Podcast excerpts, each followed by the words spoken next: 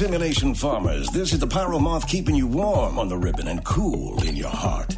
Here's a little melody from the old Cuddle Cats with their classic hit, Let Me Up, Let Me Down, but Don't Let Me In. Good morning. Across the rolling hills I ramble at my will. Across the rolling hills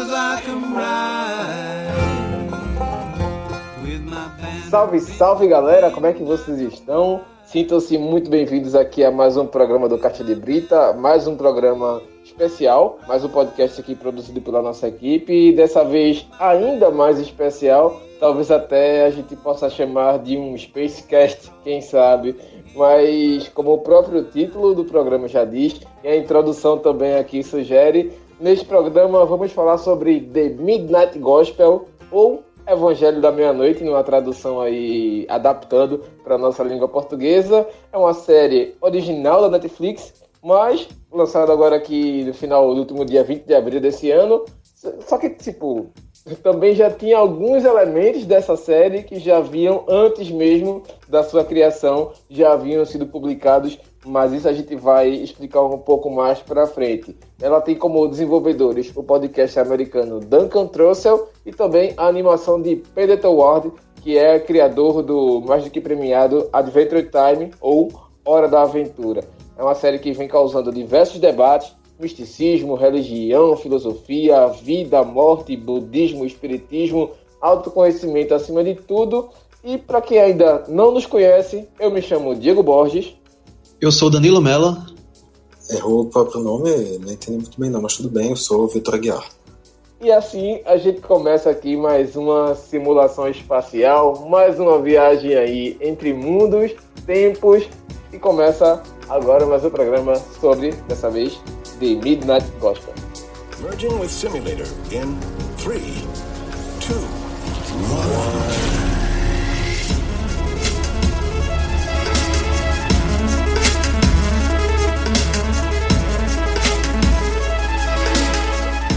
para começar o programa sobre The Midnight Gospel, a gente vai, antes de aprofundar sobre o conteúdo, aprofundar sobre as simbologias que o desenho levanta, digamos assim, a série levanta, a gente vai primeiro ter um debate sobre comunicação. Afinal, somos três estudantes do campo de comunicação aqui, muito próximos de terminar o curso, inclusive. Já praticamente já trabalhamos na área também e com certeza é mais um produto que chama muita atenção também, não só pelo conteúdo, mas pela forma. Um produto que nasce de um podcast, e a gente tem muita propriedade para falar sobre podcast, que agora vira série, é uma transição, é uma mudança, é um novo formato, é um novo programa. O que danado é isso? Produto transmídia, mas como é que nasce esse produto? Como é que nasce esse material? The Midnight Gospel já nasce talvez não revolucionando ou revolucionando, mas no mínimo, no mínimo, no mínimo, repetindo, de, de, sugere um debate interessante sobre o que é que a gente está passando a consumir a partir desse podcast, série, seriado, desenho animado. O que danado é isso, Danilo? Pelo amor de Deus. É tudo e mais um pouco, né? É, assim, eu não acho que seja uma revolução de algo, tipo, algo novo, porque a gente já tinha podcasts que, por exemplo, eram gravados no YouTube e você via a galera que estava lá falando, você via a produção por trás do áudio que você está ouvindo, né? Eu acho que talvez seja só um passo a mais de e se a gente colocasse algo interativo com o que está sendo falado? Se a gente produzisse uma imagem que reforçasse o, o discurso que está sendo reproduzido ali. Eu acho que é um pouco disso, sabe? É, tipo, usar um recurso a mais narrativo para aumentar o que está tá sendo passado. Vitor, o que é que tu acha desse, dessa construção desse, desse programa, dessa, dessa plataforma, digamos assim? Eu concordo um pouco com a visão do Danilo. Eu realmente acho que não é uma, uma inovação em si, porque são processos que já existiam. O podcast é uma ferramenta que já é, é muito conhecida, inclusive, acho que está aqui fazendo um, né, de hoje. Uh, as animações, então, nem se fala. É, mídias visuais não são novidade. Juntar mídia visual com mídia sonora não é novidade. Realmente, a junção dessas duas linguagens pode ser nova, mas eu acho que o realmente traz uma novidade, não dá para dizer que não é novidade, essa maneira de se fazer, mas no geral não é reinventar a roda. É simplesmente pegar duas coisas que existem, que dão certas e testar juntas. Pode ser que seja um, um caso de sucesso, que a partir de agora venha a acontecer mais esse, esse modelo de junção, isso venha inspirar novos casos, mas eu acho que para chamar de uma revolução, uma grande inovação, acho que realmente é uma coisa ideológica demais. Mas eu acho também uma coisa um pouco diferente da Danilo, porque eu acho que a animação não apenas entra para reforçar a história, ela também entra para criar uma história paralela. Eu acho que em alguns momentos a gente vê duas histórias correndo ao mesmo tempo, em alguns momentos as duas e com pontos de encontro. São duas histórias paralelas que têm pontos de encontro. E se completam de certa forma também, né? Essas histórias também transferem, transferem para o visual aquilo que está sendo conversado. Assim, é, eu reuni alguns casos de alguns outros podcasts ou então produtos semelhantes que quem levantou isso, pelo menos esses exemplos, foi um canal que eu também assisto bastante, Triple F, no YouTube. Ele fala bastante sobre séries adultas da, da Adult Swim também, por exemplo, Rick and Morty e tudo mais.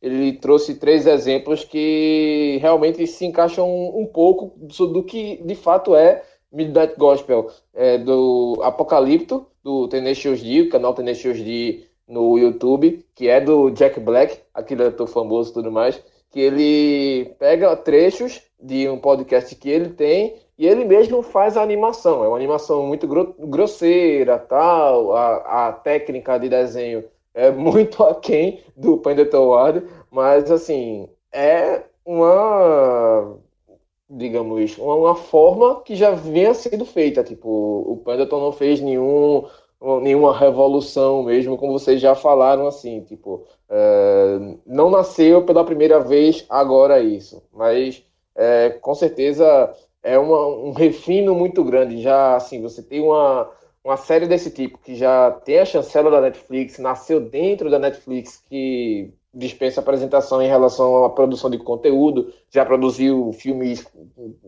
bastante premiados, tipo, o próprio deles, que talvez nem mesmo saísse no cinema, eles já estavam concorrendo a Oscar, até o próprio Oscar já meio que refez isso por conta da. meio que refez a, a forma que eles premiam alguns filmes, já para contemplar também essa produção do tipo da Netflix.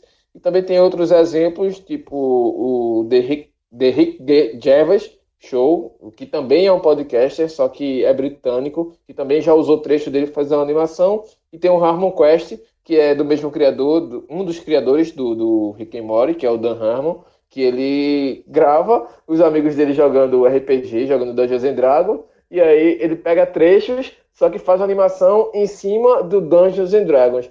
Na crítica que eu li mais cedo, a gente está gravando aqui no dia. na madrugada do dia 6 para o dia 7 de maio, mas nesse dia 6 eu li uma crítica da, do Omelete que fala de que Adventure Time, no caso Hora da Aventura, seria o Pendleton Ward, tipo, colocando ali, expressando ali os sonhos dele tudo mais, as lombras dele, e Midnight Gospel seria ele meio que colocando no papel, então colocando para produzir um jogo de plataforma dele. Tipo, de certa forma, tem elementos que remetem a jogos, jogos também, né? Tipo, traz aí é, vários elementos sonoros, tipo, é, equipamentos e tudo mais. O próprio fato do, do Clancy, que é o personagem, entrar em um mundo, sair no outro, e tipo, toda essa questão de construir uma, uma, uma narrativa de mundo em mundo também chama essa desenho de, de game também. Mas assim,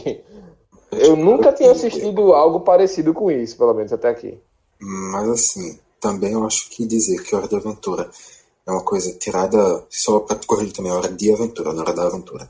Mas dizer que é uma coisa realmente tirada da lombra, como se fosse uma coisa aleatória, eu acho que também já é forçar um pouco demais. Demais, né? Tem uma construção muito clara ali dentro. É uma coisa que tem diversas bases em diversos locais, não é uma coisa muito, muito randômica assim para se dizer que saiu da lombra e pronto, e pronto não. Mas, tipo, o que mais me chamou a atenção de Midnight Gospel foi porque ele não chama tanto atenção pelo conteúdo só em si, mas principalmente pela, pela forma. Assim, tipo, acho que é muito metafísico, só que nesse caso, já adaptando aqui, seria mais metalinguístico, porque, tipo, fala tanto sobre a própria construção do podcast, como o Danilo falou, tipo, é, surge a história a partir daquilo ali também, mas já tinha, de certa forma, uma história, eles só meio que fizeram um fio condutor para chegar do começo da série até o final e não segue necessariamente uma ordem temporal. Você vê que o tempo é uma, uma não sei, uma dimensão, ou se posso chamar uma força de grandeza, que não é tão valorizada ali, pelo menos não é tão determinante, digamos assim, talvez seja a melhor palavra, para a história. Porque se torna muito relativo. Ele entra, sai dos mundos como se ele estivesse nascendo e morrendo a cada episódio, a cada programa. E tipo, você faz essa relação com as metáforas. E tipo, é muita metáfora. Tem muita metáfora lá dentro. E até as próprias metáforas se descobrem como metáforas também. É o caso é do, do, do episódio 7, que tem a morte, que a gente vai falar mais pra frente também. Mas assim, tipo, é como se você ali recebesse uma parte do poder da abstração do Pendleton. Tipo, ele passa para você visualmente o que muitas vezes as pessoas têm problemas de imaginar, tipo, de ouvir o podcast e dar muito muita ênfase alguns episódios principalmente sobre o, o poder de você ouvir, de você entrar em consonância com o que as pessoas estão falando, e até mesmo essa questão do podcaster, para quem está ouvindo o podcast, tipo, quem produz, para quem consome, você entrar numa meio que uma confluência mesmo, numa sintonia das pessoas se entenderem do que está sendo falado para o que está sendo entendido e, tipo, ter esse, essa troca, esse diálogo tudo mais, o que às vezes o podcast consegue muito mais simples do que qualquer outra mídia, por exemplo, TV, é, até o próprio rádio também, é mais fácil no rádio, mas o rádio tem essa dificuldade de ter um retorno, uma proximidade maior com, com o ouvinte, e Midnight Gospel acho que facilita, pelo menos, ainda mais essa relação, pelo menos no que eu senti, né? O que eu, como consumidor do, do da série, do podcast, enfim, eu senti essa, essa proximidade. E, tipo, a partir disso, dessa, dessa proximidade, dessa, dessa leitura, dessa absorção ou não, você vai decidir se você vai absorver, se você vai mudar seus conceitos, ou se você não vai mudar conceito nenhum, ou se vai só, ok, acompanhar a série só por uma questão de entretenimento e cagar para o que está se falando na filosofia, tipo, ah, já tenho ah, a minha doutrina, a minha, meu pensamento de filosófico de vida, morte e tudo mais, e ok, é só mais um que eu li. Ou então você vai, tipo, porra, tem muito a ver com o que eu penso, porra, eu nunca tinha pensado por isso, por esse lado tal, e você vai se moldando, você vai se construindo. Eu meio que fiz uma analogia na minha cabeça, tipo, seria como se fosse uma conversa, uma roda de amigos, em que todo mundo ali tivesse chapado, conversando tal, soltando várias divagações filosóficas, e o entorpecente seria justamente a animação. Não sei se eu viajei demais aí nessa minha metáfora. É, eu acho que está bem certo. Com relação ao uso de imagem, eu tive um pouco de medo no começo de que ela direcionasse muito o que está sendo debatido ali, tipo, acabasse criando um fio narrativo para que quem está assistindo absorvesse daquela mesma forma. Mas a gente conversando individualmente antes de gravar o programa, a gente percebeu que cada pessoa aqui teve uma leitura completamente diferente, né, do que do que cada episódio quis passar. E esse, essa capacidade da série de trazer tantas leituras diferentes é uma das coisas que torna ela tão, tão incrível. Porque é. É, Diego está tendo essa interpretação toda filosófica, Danilo tem uma interpretação mais pelo lado místico e eu já tenho uma interpretação um pouco mais pelo lado do entretenimento. São três visões completamente diferentes do, do mesmo produto. E se a gente for atrás de mais pessoas, também já, já tive conversas com outras pessoas e em nenhum caso se entendeu da mesma maneira o que era a série, o que a série falava, o que se absorveu da série. É uma coisa completamente individual, completamente pessoal. O que para produzir em oito episódios de 20 minutos é realmente uma coisa bem bem difícil. Mas, assim, outro ponto que Diego tinha falado lá no meio do que ele estava falando, que exatamente eu quero reforçar exatamente para dizer que cada pessoa tem uma interpretação diferente, é quando Diego falou sobre a metáfora de que cada episódio, de certa forma, é um nascimento e a morte. A minha interpretação é completamente diferente. Caso você não tenha assistido a série, o Clancy, que é o protagonista, ele tem um simulador de mundos e a cada episódio ele entra em um universo diferente e cada episódio, de certa forma, termina com aquele universo sendo destruído de alguma maneira. E eu acho que a ideia é mais ou menos ele tendo uma reflexão, ele tendo um, uma nova descoberta, um novo conhecimento, ele indo para um, um mundo dentro da cabeça dele, onde ele vai conseguir aquele conhecimento, ele tendo um, como se fala muito de meditação, eu arrisco dizer que, na minha interpretação, seria uma coisa como a meditação que ele faz, que ele passa por aquilo dentro da cabeça dele e no final, quando ele consegue alcançar aquilo que ele estava procurando, simplesmente aquele mundo não tem mais razão de existir. Aquilo está destruído sempre dentro da cabeça dele. Eu acho que essa é a analogia que que eu faço, mas realmente é uma coisa completamente interpretativa. Tu falou aí de meditação e eu vou um pouco mais além, sabe? Eu vou na meditação com transe. Tipo, é uma coisa que se fala muito dentro da série. Quase todo episódio ele fala sobre praticar meditação ou aprender meditação com alguém. O próprio ato de estar tá simulando o mundo passa por esse processo de você entrar em transe e dentro da sua mente você reproduzir aquela determinada coisa. É, a máquina que o Clancy usa lá para simular os mundos, que a gente vai debater mais para frente, eu não sei se passou tão óbvio para vocês quando foi para mim, mas aquilo é uma vagina. É, tipo, Total. Mim, é Percebi isso quando eu tava vendo o trailer da série antes de assistir. Foi a primeira coisa que eu vi ele literalmente enfia a cabeça lá dentro e vai para outro mundo, sabe? É, quem é pratica meditação sabe que o estado de transe é alcançado tanto sexualmente quanto você reprimindo alguma coisa. Então é como se ele estivesse dentro de um estado de transe total e esse transe levasse ele para algum para algum universo novo de onde ele tira aquela experiência. É, uma coisa que tu falou aí que é, o universo sempre sempre é destruído quando ele vai lá. Eu vou mais além. Quase todo mundo que ele entrevista morre sabe? Tipo, eu acho que na a minha visão, assim, do geral da série, que eu posso até falar mais pra frente, é de que ele tá lutando incessantemente para tentar entender a morte de alguma forma, tipo, ou escapar dela, né? Eu acho que essa questão do escape da morte é o que ele mais busca durante a conversa com cada uma das pessoas ali.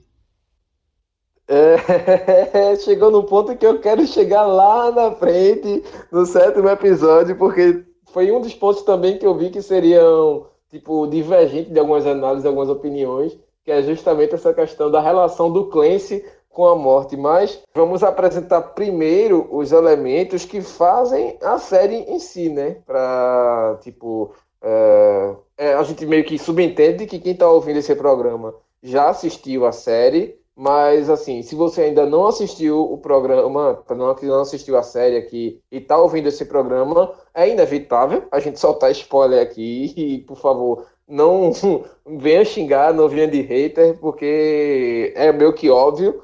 Já tem aí uns 15 dias de lançamento. Se você prefere ter primeiro a sua interpretação vá assistir para depois você uh, voltar aqui e ouvir o programa, ou então, se você quiser entender um pouco, pelo menos, como a gente uh, recebeu a série, para depois uh, ter a sua própria interpretação, ou então partir a partir disso. Também, Diego, é importante lembrar também que a série inteira não dá nem três horas, então se você quiser, num dia mesmo, você maratona e volta para escutar aqui daqui a pouco. Good drugs,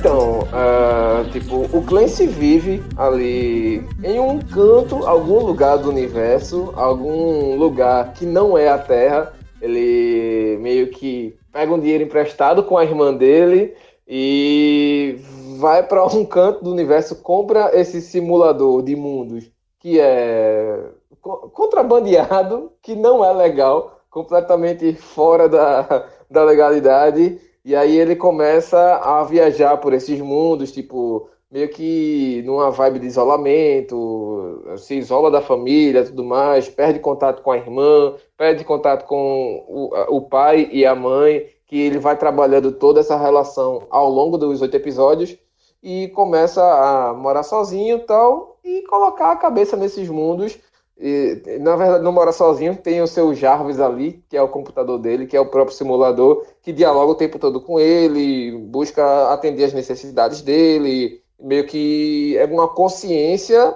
uma inteligência artificial, chamemos assim, que tem a intenção de ajudar o Clancy a atravessar esse caminho. Clancy Gilroy, que é o próprio oh, personagem principal.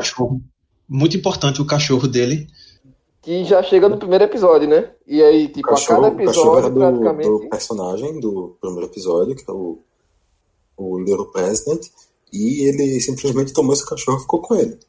E a cada episódio vai inserindo, né? Um personagem novo que ele vai levando tantos elementos quantos personagens consigo.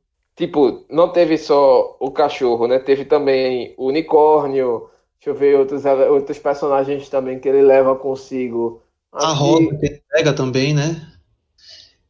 E também tem o lance dos sapatos que eu quero comentar mais para frente, quando estiver lá no episódio 7.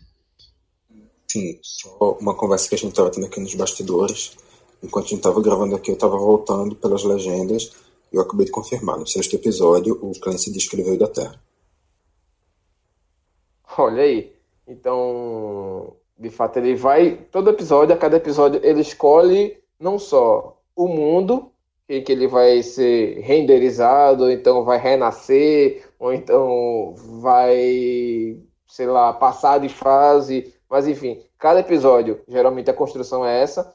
Tem uma parte de uma história do próprio Clancy, nesse lugar que ele vive, e seu trailer. Mas em alguns episódios é trabalhado este universo, tipo, é, ele tenta visitar o vizinho, ele conhece outra pessoa daquele universo, enfim, mas também tem a parte dos universos simulados em que ele geralmente vai viajando e a cada viagem, como vocês já anteciparam, tipo, ele traz ou um personagem, no primeiro episódio traz o cachorrinho, o cachorrinho inclusive vai ser importante também ao longo da narrativa, ele entra no cachorro, o cachorro absorve as coisas, é uma lombra retada, ele cai dentro do cachorro e entra numa vibe muito louca depois.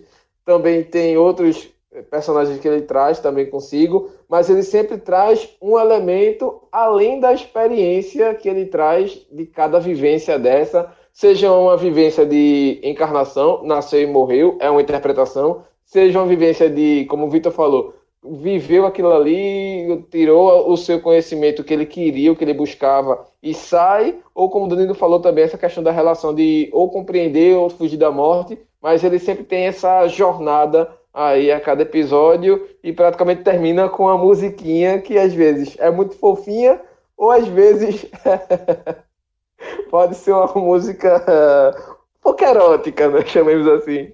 Uma música sobre um plug anal no seu cérebro é erótica, eu fiquei um pouco confuso. explica, explica.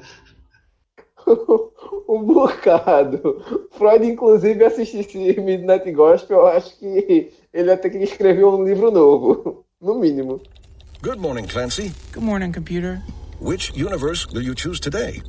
Uh, this one, this world. E apresentado pelo menos um esboço aí da série, a gente meio que agora vai fazer uma pequena sinopse, uma pequena explanação sobre cada episódio, pelo menos as partes que mais marcaram, assim, porque, como a gente já tem falado muito aqui, é muita referência em cada episódio, você tem uma imersão muito grande, tanto no que é falado, no que é debatido, no próprio podcast e na narrativa que é construída, quanto do que é ilustrado, do que é desenhado, seja a partir do, do da narrativa do, do, podcast, ou seja dando complemento a essa história que ao tempo todo vai se mesclando, vai se misturando.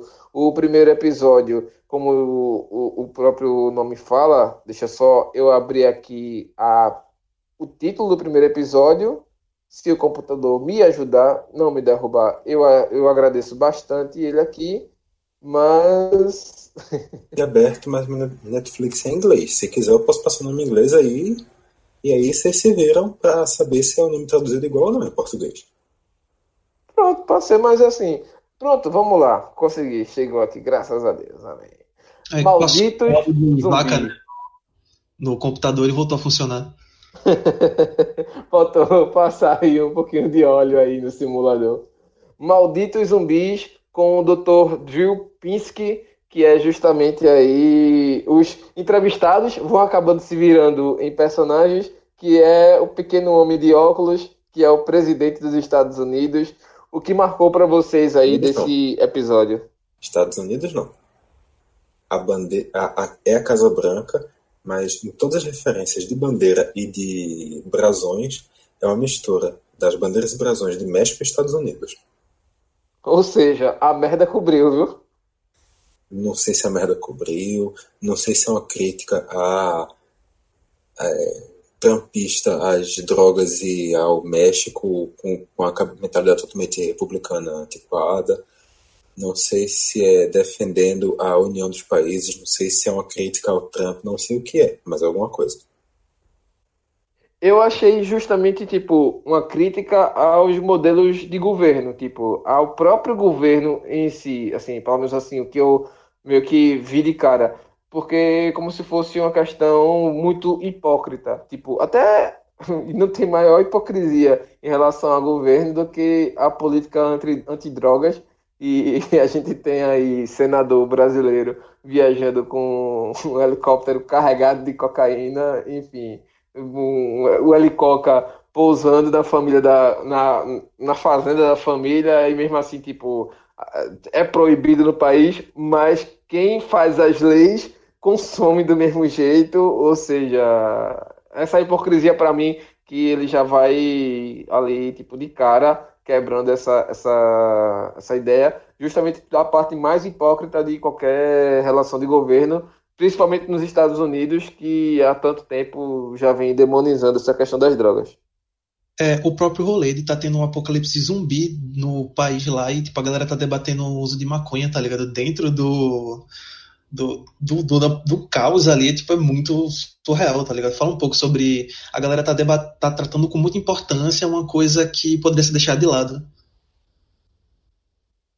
E ao mesmo tempo, eu achei do caralho, foi a referência, tipo, pra filmes brucutus, tipo o camaradazinho ali do, do, do, carro lá, do carro monstro lá. O cara chega, pita terror, mas é a primeira a morrer. Come in, come in. É muito bom, mas assim, eu achei uma viagem arretada. Foi a primeira, o primeiro impacto assim, foi porque meu, pronto, meu primeiro impacto negativo é porque eu, detesto musical, não gosto de assistir musical. E quando eu vi que tava terminando com a musiquinha, eu, hum, vai ser dessa pegada Disneyzinha, é, tipo, tem um programa e a musiquinha uh, meio que dá a ideia de, tipo, a moral da história, não sei o que e tal, mas ficou bem encaixado, não incomodou tanto, não. As músicas dos episódios são um negócio à parte, velho. Porque, tipo, a música é sensacional sempre. No primeiro episódio, especificamente, não é aquela musiquinha que termina então, todo episódio, uma coisa meio. Uma, uma coisa meio mixada. Essa é aquela musiquinha que representa que, na verdade, o estado de zumbismo que as pessoas estavam vivendo era, na verdade, a droga, que, de certa forma, foi, na minha visão, pelo menos, foi o ponto de encontro da narrativa visual com a narrativa sonora. Quando mostrou que os zumbis eram só uma metáfora para as drogas, porque as pessoas estavam vivendo num mundo meio alucinado, que estava todo mundo meio feliz, meio tranquilo, umas imagens meio psicodélicas, uma vibe muito Pink Floyd. Eu achei assim. É uma coisa, na verdade, que eu tenho que falar da série. A série tem uma vibe muito Pink Floyd. Eu tô me achando tão burro porque eu não fiz ligação nenhuma disso durante o episódio inteiro. Pra mim era só um, um negócio engraçadinho sobre zumbis serem o lado certo da história. Eu tava achando uma coisinha meio engraçadinha até esse ponto. Quando chegou nesse ponto, eu fiz essa associação. Não sei também se é uma viagem completa minha. Não tem, na verdade, nem como saber. Eu acho que toda viagem para falar de Midnight Gospel é válida. Sem a menor dúvida, a própria coisa, a própria viagem. E assim, só o avatar, né, que ele usa ali é o bombadão, o marombadão. Meio que tipo, se não fosse o marombado bombadão, o, presidente não ia dar tanta atenção para ele assim, né? Como ele não dá pro assistente dele que tipo, faz tudo por ele, morre a porra toda e o cara tá nem aí. É, esse negócio do Avatar é massa porque em cada planeta simulado que ele vai, ele escolhe a aparência dele, tipo, e geralmente ela traz alguma coisa que vai complementar com a, com a narrativa.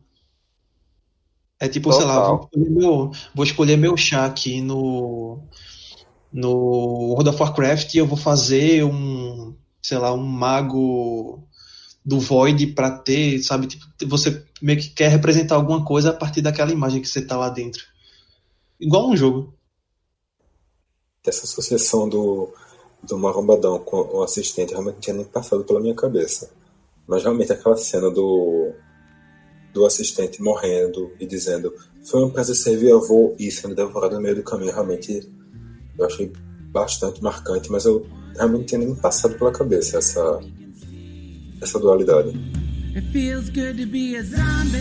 Now I see there's nothing to get in and nothing to get out of. It's that simple.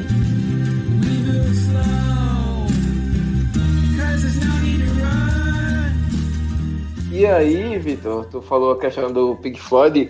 Pra mim não me passou nesse primeiro episódio, mas passou justamente no segundo, que é Medite como Cristo, com Annie Lemont e Ragos Marcos.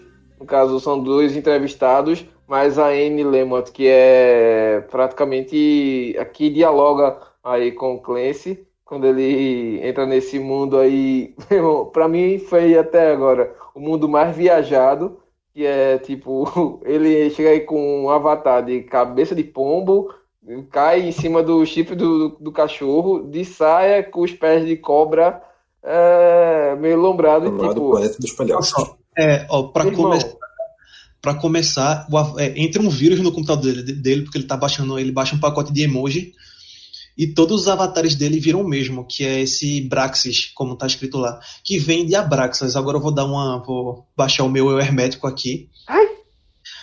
É, tem um essa figura que ele vira que tem cabeça de pássaro, pé de cobra, um chicote numa mão e uma clava na outra, faz referência a Abraxas, que é uma um meio deus, meio demônio que você encontra tanto no, na Goécia quanto nos escritos herméticos do Jung, que trata justamente sobre essa dualidade de você ter um, uma figura positiva, uma figura negativa, uma masculina e uma feminina, bem mal, dentro da mesma dentro da mesma forma e ela ser uma representação nihilista da totalidade do mundo a partir das dualidades, sabe, se encontrando. Isso é muito doido, porque tipo, é uma parada que passa muito despercebida no episódio inteiro. Mas se você conhece Abraxas, você conhece essa referência, você meio que liga tudo, sabe? O próprio nome Abraxas, ele tem sete letras e cada uma representa um planeta dos sete iniciais que se acreditava existir. Então, tipo, o próprio nome traz essa totalidade, sabe? E não ter uma letra menos no, no escrito, quando ele vai clicar no personagem, mostra essa falta de completude que o próprio Clancy tem. Caralho, faz todo sentido. Eu não tinha levado para esse lado, não, porque assim. Uh, e como tu falou, tanto os demônios quanto os anjos também tem essa, né? Tipo, ah, anjo tal tem sete cabeças de leões, tem asa de águia, tem tipo rabo de serpente, a porra toda. Sempre tem essa, essas representatividades, tanto para anjo tanto para demônio, né? Sim, sim, sim. E essa, tipo, essa falta dessa coisa fala sobre o próprio Clancy que tá buscando aquela coisa para se completar, sabe? E aí, eu assistindo esse episódio com o Iris, porque eu já tinha assistido antes a série sozinho, e depois assisti junto com ela e ela tipo deixou de comer carne e tá começando a se tornar vegetariana de fato, tipo só comendo alguns derivados tudo mais.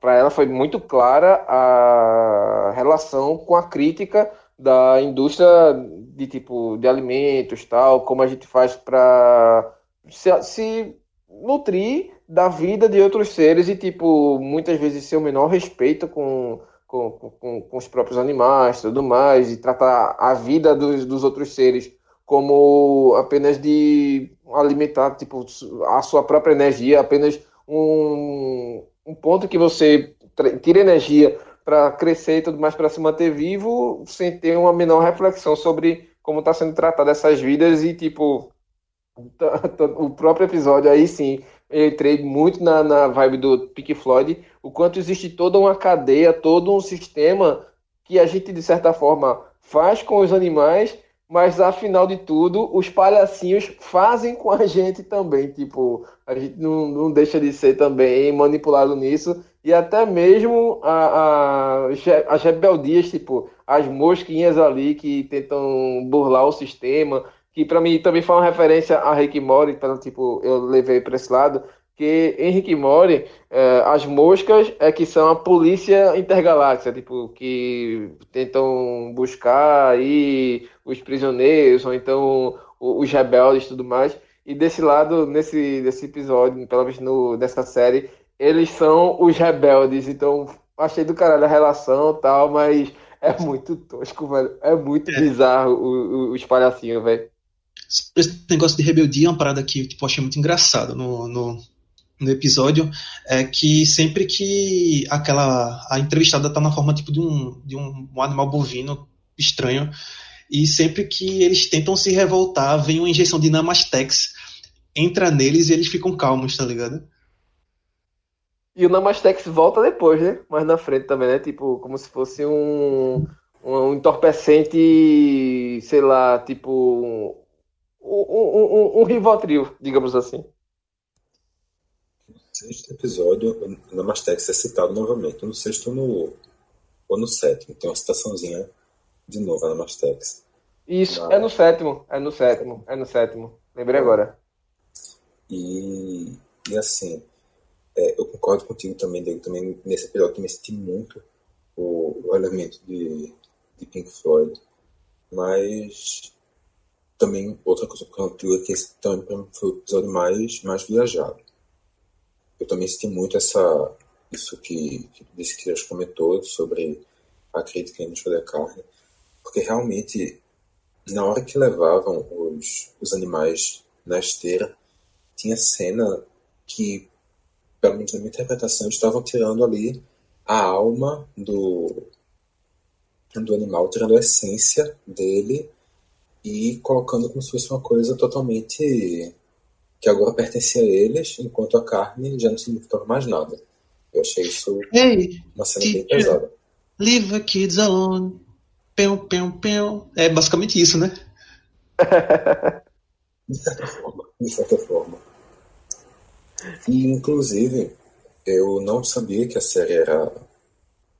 Eu, eu não sabia o contexto da série, eu tenho simplesmente a o trailer achei interessante, comecei a assistir. E foi exatamente quando eu vi essa cena de tirando, que eu vi aquele personagemzinho com a cabeça, as patinhas de aranha e o chapéu, que eu disse: esses traços são exatamente iguais aos de Hora de Aventura. Eu já tinha achado parecido, mas ali que eu entendi que era igual, eu, aí eu fui pesquisar. O que era certo, entendi o contexto, aí que o que eu já estava achando maravilhoso ficou ainda mais incrível na minha cabeça. Caiu a ficha, né? Pois é.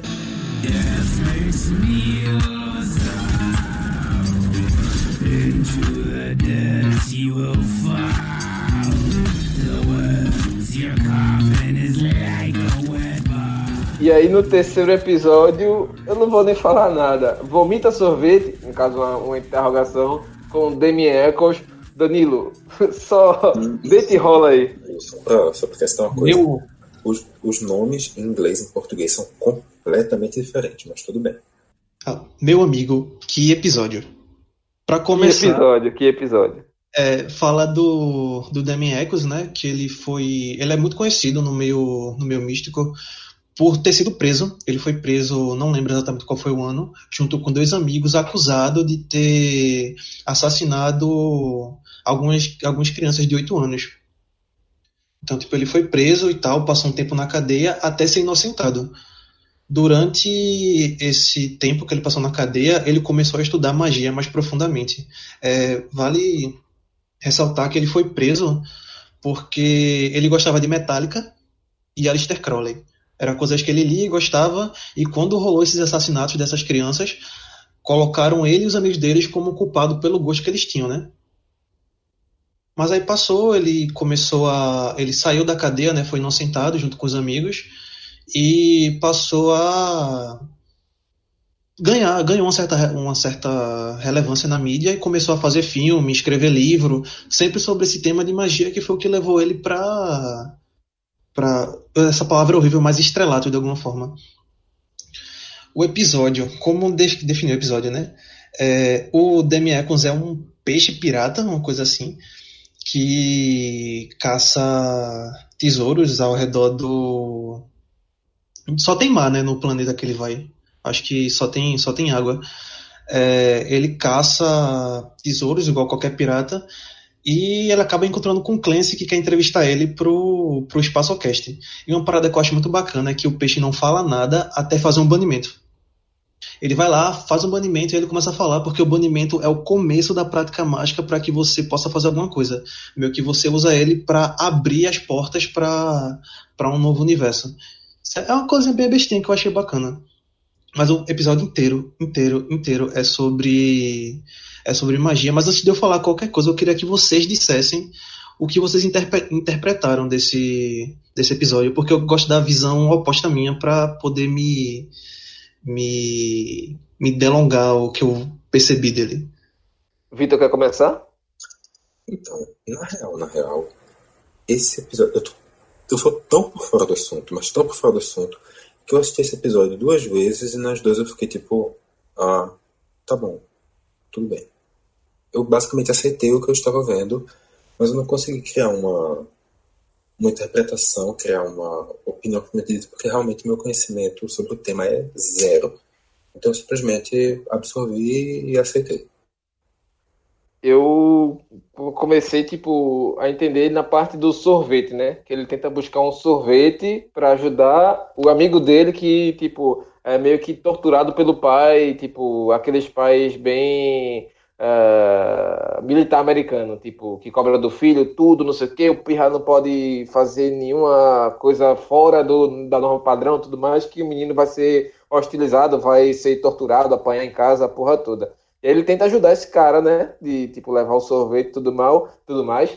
Ele entra nesse mundo em busca do sorvete, chega para conversar com esse peixinho, na verdade ele já entra no mar, tipo, mergulha, uma barracuda engole ele, o peixe meio que resgata ele dentro da barracuda, e que aí seria a caça do tesouro que o Danilo falou, e ele já sai conversando com o cara procurando o sorvete, só que aí o peixe, o caso, o, o Demian, meio que tipo, você quer mesmo o sorvete, tipo, é aquele material que você quer, e aí ele começa toda a questão da escala evolutiva espiritual que aí você pode alcançar tanto de filosofia quanto da própria magia também. E essa parte Danilo conhece muito melhor do que eu. Assim, eu conheci, eu entendi algumas referências, eu não conheço tanto assim sobre essa, esse, esse tema, mas assim, algumas referências eu entendi, mas eu puxei muito mais pela questão da evolução espiritual. Tipo, ficou muito claro para mim as, quando ele chegar perto do. já ele entra no iceberg lá, pá, ele consegue depois de. E gatos, por favor, tem muitos gatos nesse episódio. Os gatinhos tocando Fuel, Fuelize ali no, no piano, muito bonitinho. Tipo, ele usa, ele caça também tesouros e vidas para ajudar essas vidas a evoluírem e, tipo, ao mesmo tempo, o, o Demian trata vidas também como uma forma bem, principalmente das mais primitivas, como coisas descartáveis, tipo, quando eles chegam ali perto do gigante, para entrar na mente do gigante e ter o processo de, iluminação, o processo de transcendência espiritual, digamos assim, eles vão passando por diversos serizinhos em que a forma é a mais primitiva possível, tipo um pedaço de rocha, só com o olhinho e o rostinho felizinho, que não sabe o que porra tá acontecendo ao redor, tipo, só tá caminhando ali. E me lembrou muito algum, algumas metáforas que eu já tinha trazido de tipo Cavaleiros do Zodíaco, tá ligado? bem, bem louco assim, que assim, o chão pontiagudo, o chão cheio de espinho, lembra muito tipo Ikki carregando o Shun nos braços e pisando cada vez mais, furando o pé e Chaka mostrando a ele ali o sofrimento que ele estava, que ele podia se libertar daquele sofrimento se ele libertasse Shun.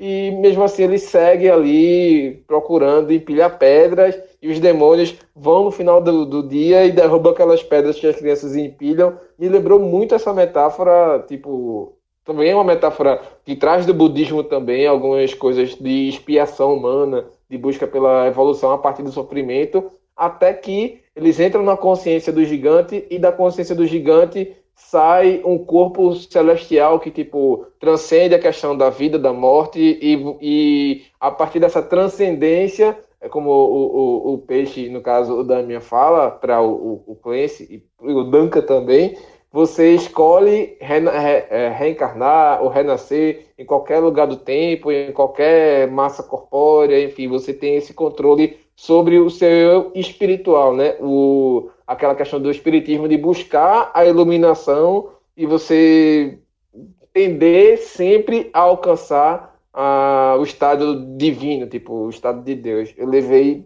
justamente para esse lado e no final ele consegue não só essa iluminação, mas não a iluminação completa, e por conta disso ainda seguem os episódios, mas ele consegue o material, aquilo que ele buscava, que era justamente o sorvete para dar pro amigo dele. E depois da merda.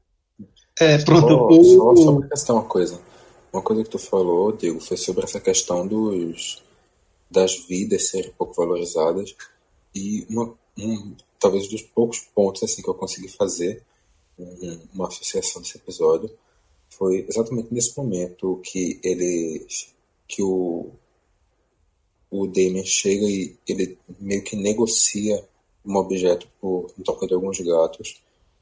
Me chamou muita atenção que logo no episódio seguinte vem mais uma tentativa de negociar uma vida por um objeto, que no caso no episódio seguinte vai ser um bebê.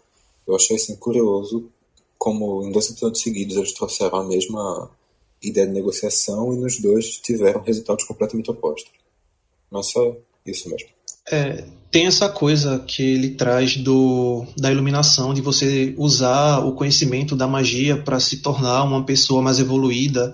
Ele até fala que você transcende enquanto ser para um ser superior para poder ajudar essas criaturas menores, mas ao mesmo tempo Isso. que ele fala, ele tá pegando aquelas pedrinhas e tratando como se fosse qualquer coisa.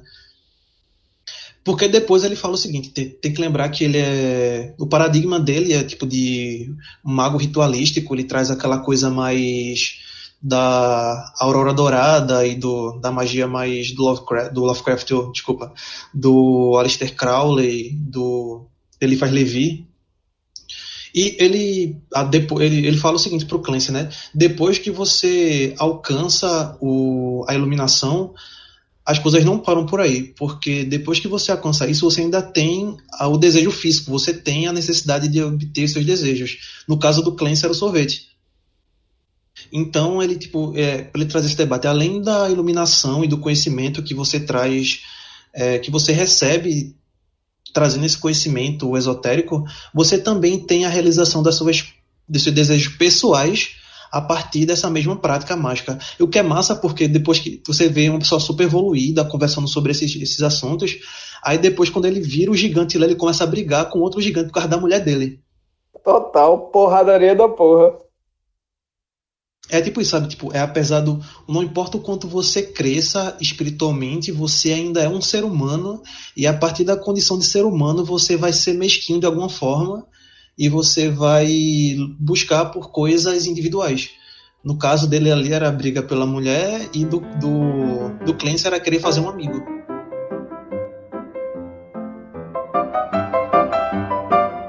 E aí, como o Vitor já começou a fazer essa transição, a gente chega ao quarto episódio, ordenando, ordenhando um corvo, ou é ordenando, eu não entendi muito bem essa, essa é, é ordenando, é ordenando. É, né? Tipo, tirando o leite do corvo, que inclusive a bruxa faz isso no, no desenho, mas com Trudy Goodman, que é uma metáfora importantíssima aí sobre perdão. Eu, não, não me vinha outra palavra na mente a não ser perdão e o quanto o perdão, tipo, vai curando as próprias feridas, no caso simbolizado aí pela rosa, mas, assim, tipo, o que eu mais me chamou a atenção é que o Clancy, primeiro, ele recebe um avatar que é cheio de órgãos sexuais, tipo, em várias posições, vários lugares, que é justamente para ele aproveitar um mundo muito fuderoso em relação a hedonismo, a caralho de asa, tipo, caralho de asa mesmo, só aproveitar e ter uma um puta de uma aventura sexual, mas o navio de gatinhos ali do episódio anterior dá uma trollada nele e ele acaba indo para um mundo muito sombrio, cheio de insetos, morte, a porra toda, demônios que saem de cus de príncipes, o cara de asa. E, tipo, quanto a gente às vezes me pareceu uma metáfora de tipo, às vezes a gente procura apenas o prazer da carne, por exemplo, baixar o Tinder, entrar no Tinder e sair procurando tudo e às vezes acaba entrando em cada armadilha ou então se perdendo nesse mundo procurando uma coisa e hum, fica muito claro que essa coisa jamais vai estar nesse mundo que você está procurando. Isso foi o que eu absorvi para mim desse, desse episódio. Minha interpretação realmente eu, eu acho que eu estou uma linha bem parecida contigo. É, no, no início e no final se deixa realmente bem claro que o tema é o perdão, que aquela simbologia está em volta da sensação de perdão, de aceitar o que aconteceu e superar. Enquanto hum, tem sempre uma pessoa que está tentando fazer o mal a ela, ela está tentando su é, su superar aquilo, ela tá tentando passar por cima daquilo para poder recuperar o que ela tinha antes. Foi a minha sensação também. E para minha frase que que basicamente termina a, a história desse episódio. É, para mim, uma frase pesadíssima é: o perdão é completo. Quando a história se resolve toda a partir dessa frase, para mim isso significa muita coisa. Deixa bem claro que realmente esse é o tema.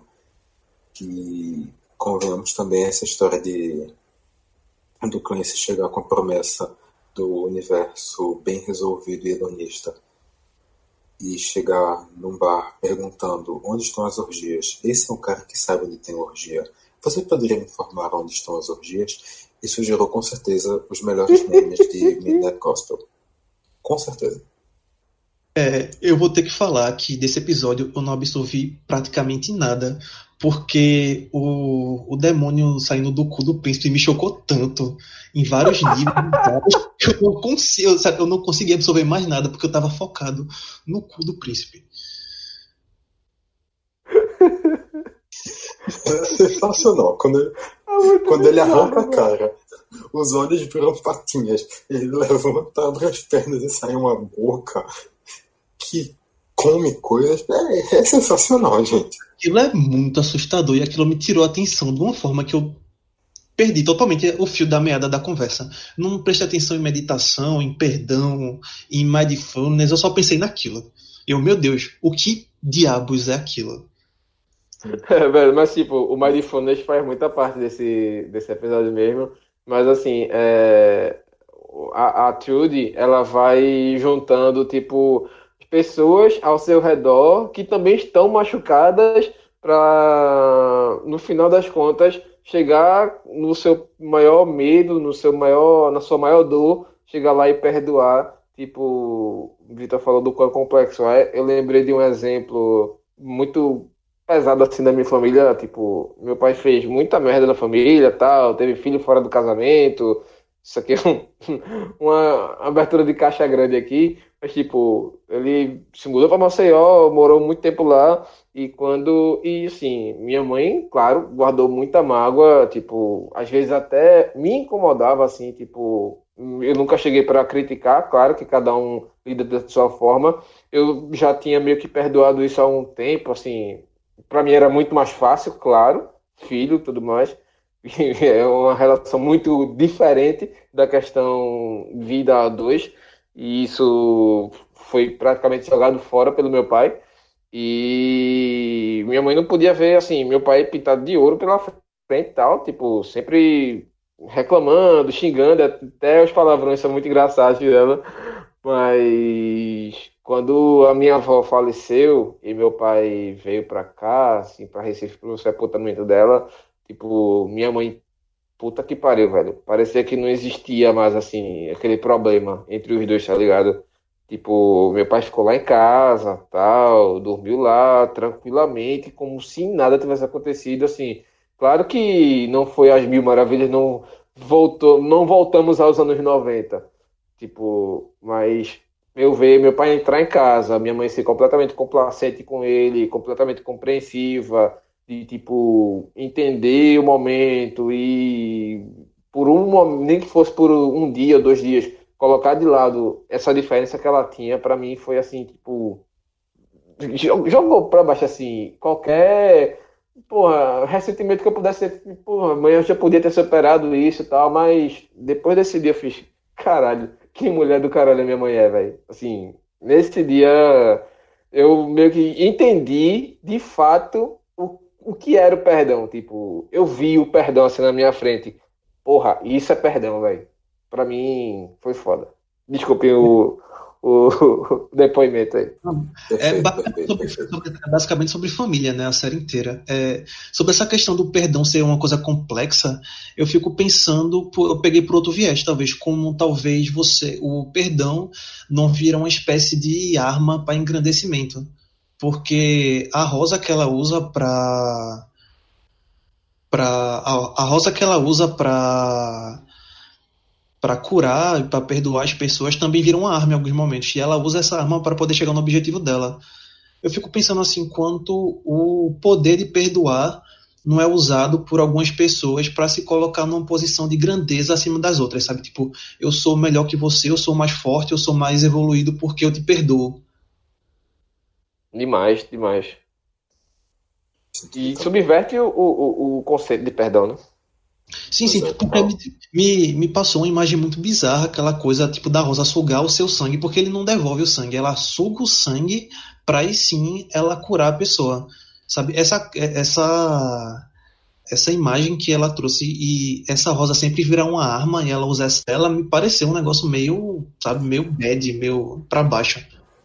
Não sei, essa questão de, de sugar o sangue, eu cheguei a pensar diversas coisas a partir disso teve realmente uma parte que eu entendi isso como uma situação meio tomando alguma coisa de você, mas também teve momento que, exatamente por ser a questão do perdão e de estar tá curando suas dores, aquele sangue representar suas dores.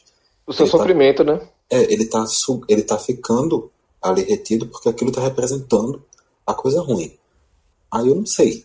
Eu, eu, eu ao longo da, de quando eu estava assistindo, teve um momento que eu entendi uma coisa, teve um momento que eu entendi outra, no final eu não sei. É, Acho que o, faz sentido se pensar pelos dois lados. O que talvez para perdoar você tem que abrir mão de alguma coisa, né?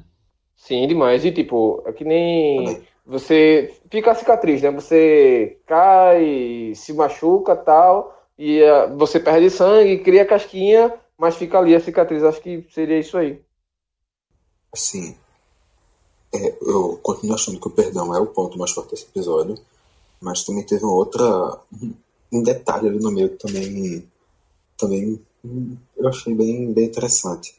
Quando eles param uma fonte e o Clancy começa a falar, tem uma discussão um pouco sobre tempo, que ele uma vez passou um tempo conversando com um cara que claramente não queria ter tido aquela conversa, que ele gastou 45 minutos da vida do cara e descobriu que uma semana depois o cara morreu.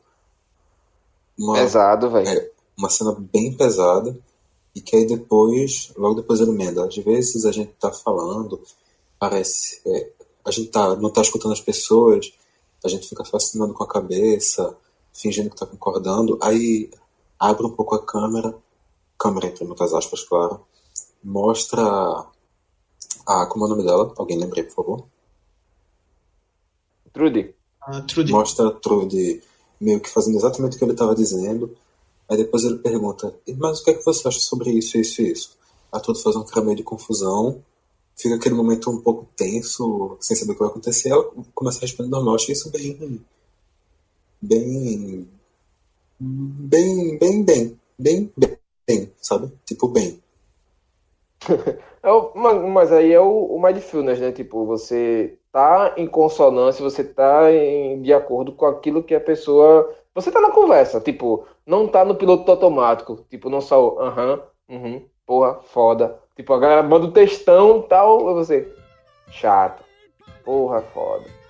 Foda, né, man? foda, né, velho? If you ever have to choose between armor and love, don't make Mas que é foda, né, man, meu irmão? Esse pra mim foi o primeiro, depois do, do Peixinho também, foi muito pesado pra mim. Mas esse, tipo, foi uma porrada assim na minha cabeça. Reencarnação. Puta que pariu, velho. O quinto episódio, que no caso é o Rei das Colheres com o Jason Love. Meu irmão, velho. Que episódio poderoso, velho. Muito foda em relação a a reencarnação, espiritualismo e tudo mais, a questão do conhecimento, do, da- você tem uma teia de, de relação de seres, de consciências, e dessa consciência você cria o universo, e o próprio universo se alimenta de si mesmo, e tipo, eh, ele caminha para algum momento, para algum lugar, e ele precisa puxar toda a teia para seguir naquele, naquela direção que ele quer caminhar, e, tipo, você entender que você não é um ponto isolado, você é um nozinho nessa teia toda, nesse entrecortado todo de fios. E aí, pra mim, velho, veio toda a questão da filosofia, tipo, tanto a questão do, da mitologia grega, das parcas que tecem os fios da vida e ao mesmo tempo elas vão lá e cortam tudo mais. A, a, ter um entrelaço ali entre o, o prisioneiro, que tá naquele, tipo, na verdade é uma prisão de simulações de vida, de vida de personagens de vida que deram errado e não conseguem sair daquele meio que bug, digamos assim, tipo, tem o presidentezinho do primeiro episódio, tem outros personagens que vão aparecer ainda em outros episódios, mas que já apareceram. A própria Trudy também aparece nesse episódio, mas não é a Trudy, é uma versão dela que deu errado, não conseguiu evoluir, digamos assim, e ali eles vão sendo presos até alcançar de fato essa iluminação e essa consciência de que eles não são isolados. E aí, velho, eles passam por diversas expiações, diversos momentos de uh, evoluir, de entender a própria dor, depois entender a dor do outro, depois entender como é que essas dores se relacionam, como é que essas dores juntas fazem um, um, um crescimento espiritual, tudo mais. Irmão, quando tem a, a, parte em que ele morre, tipo, cada vez que o personagem morre e o Clancy acaba se enro enroscando aí nessa, nessa teia de, de junção da consciência com o próprio, próprio preso, digamos assim, ele acaba morrendo junto e passa por essa, esse processo das mortes e tem aquela questão da balança do coração e da, da raiva do coração com a pena da consciência. E, tipo, para mim, volta novamente Cavaleiros do Zodíaco, na saga de Hades, quando o faraó ele tem esse golpe que, tira, que sai o coração do cavaleiro e vai ser pesado. Se ele for uh, os pecados dele forem mais pesados do que a pena da consciência e muito provavelmente vai ser mais pesado ele vai para o inferno digamos assim ou então ele vai novamente voltar para essa reencarnação e o inferno é aquele aquela realidade assim, que ele não consegue sair porque ele é violento ou porque ele não se importa com o outro até ele ter essa consciência de que ele precisa sair dali eles também conversou comigo. Fez também uma referência ao Pulso, aquele filme da Netflix que fala sobre essa questão de ascensão, também uma parte muito forte de reencarnação e tudo mais, aquela questão do prometido e tudo mais. E, porra, velho, ao mesmo tempo em que é, tem duas consciências ali, para mim, tipo, tanto o prisioneiro, uma consciência mais bruta, digamos assim, o coração cada vez mais vai abandonando a maldade para se tornar um bondoso até permitir que ele saia daquela prisão, como tem o passarinho perdendo as penas e ficando puto mas até ele entender que ele precisa doar aquilo dele, tipo, ele doar a última pena, ou então se doar para, como vocês falaram também da questão da evolução, de ajudar os espíritos mais menos evoluídos a fazer essa passagem também, ele precisa fazer entender que ele está perdendo alguma coisa para ajudar também, porque ele precisa ser espiado, ou porque ele, como ele fala, nesse caso o passarinho transava usando MDM, usando várias drogas aí, tipo, caiu numa vibe muito errada e fez merda, e por isso ele tá sendo punido também, para ajudar esse cara a sair. Mas, enfim, já falei demais. Esse episódio para mim foi muito poderoso. Tu sabe que quem inventou essa parada de balança não foi o Cavaleiro do Zodíaco, né? É claro que não. Do Egito Antigo. Total. Anubis, Anubis, ele pesa o. Acho que é Anubis. É. Se não é Anubis, é alguém com cabeça de, de, de cachorro. É ele mesmo. É, que pesa o seu, o seu coração com a pena, e se ele for mais pesado que uma pena, você não vai ter uma, um pós-morte bom.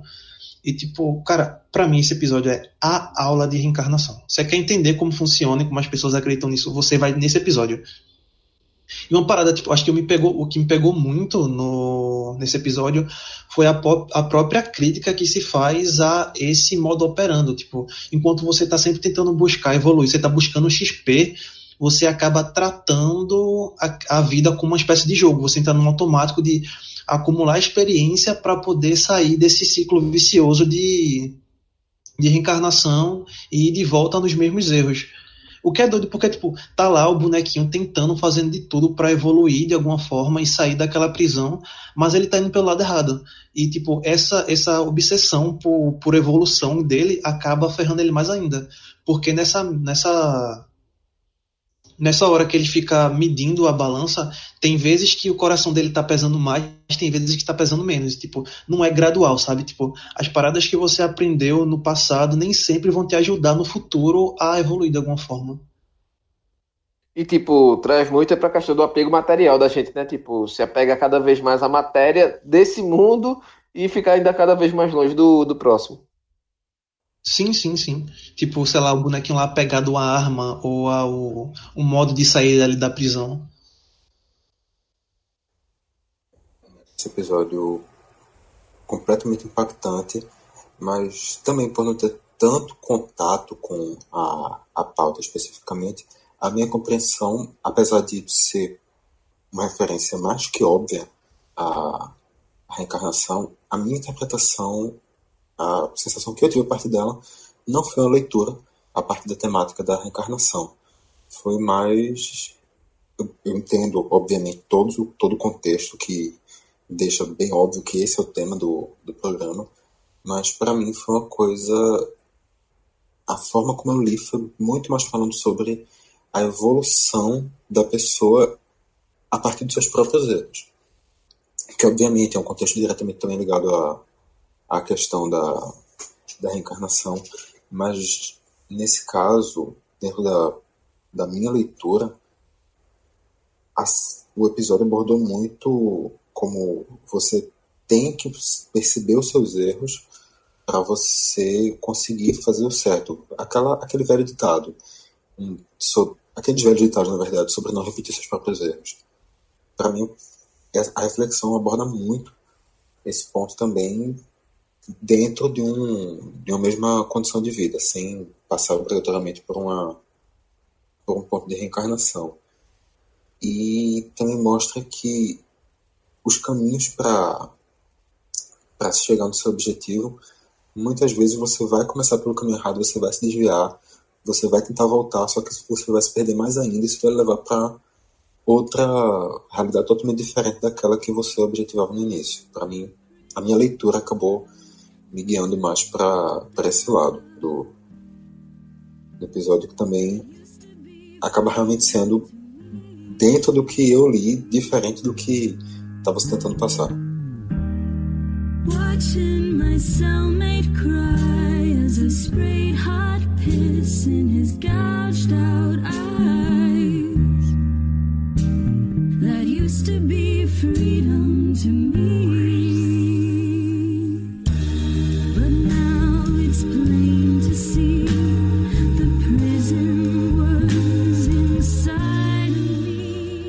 Gente chega no sexto episódio, Mente Superlotada, que é com David Nietzsche, Nister, na verdade. Só que, pra mim, na- no que eu li desse episódio, vou ser bem breve, é a primeira vez em que a viagem em si, a simulação em si, não é o fio condutor. Tipo, o fio condutor, a, o, o pano de fundo da história, na verdade, é a realidade do Clancy ali naquele lugar, naquele mundo em que ele tá vivendo, tipo, no trailerzinho dele, o simulador dele contrabandeado, tanto que a viagem é bem rápida, e aí, tipo, o, a vagina dele da viagem espacial não foi lubrificada, e por conta disso ela começa a soltar uma fumaça roxa, e começa a sair bichinhos que não devem sair dali, complicado, a torta Messias, Não, são muitas referências boas, o, o- a vaquinha que dá o, o, o lubrificante verde lá, e mas o que mais me firmou ali que Danilo já tinha falado lá no começo sobre a questão da relação dele com a morte, é, não só a morte para mim, mas como ele foge das responsabilidades mais pesadas dele, tipo, ao todo tempo ele... né?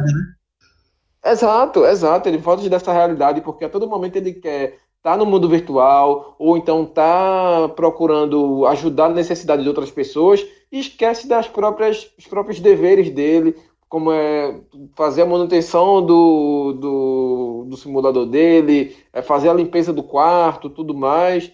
Enfim, velho, é a primeira vez Até que na ele. verdade, até na verdade ignorando os próprios alertas de que tá dando merda, né? Não só não fazendo, como também fingindo que não deveria estar fazendo. E o detalhe é que começa com a irmã dele, né? Ligando pra ele e ele, tipo, meio que ignorando a irmã dele já no processo, tipo, já nem se apegando tanto ao dinheiro que emprestou a ele, querendo mais saber como é que ele tá, como é que tá a situação dele em relação à morte dos pais, que aí pra mim é o grande cerne da, da, da conversação toda. Mas isso já deixa o próximo episódio que vocês falem desse sexto aí, da meditação. É, esse episódio, pra mim, mostra o quanto o Clancy é um personagem desajustado.